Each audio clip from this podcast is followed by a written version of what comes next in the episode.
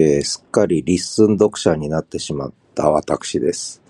えー20分の音声が3分で文字で読める リッスン。すごいですね。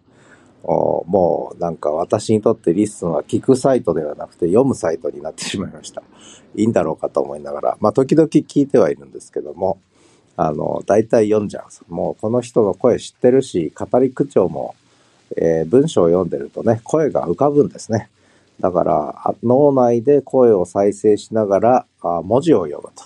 そうすると、20分の記事でも3分で読めるというね、えー20分の音声でも3分で読めるという、まあそういう使い方にすっかりなってしまった私はリッスン読者です。ということで、リッスン読者を増やそうというキャンペーンをやろうかなと思ってます。ということで、朝の一声でした。ではまた。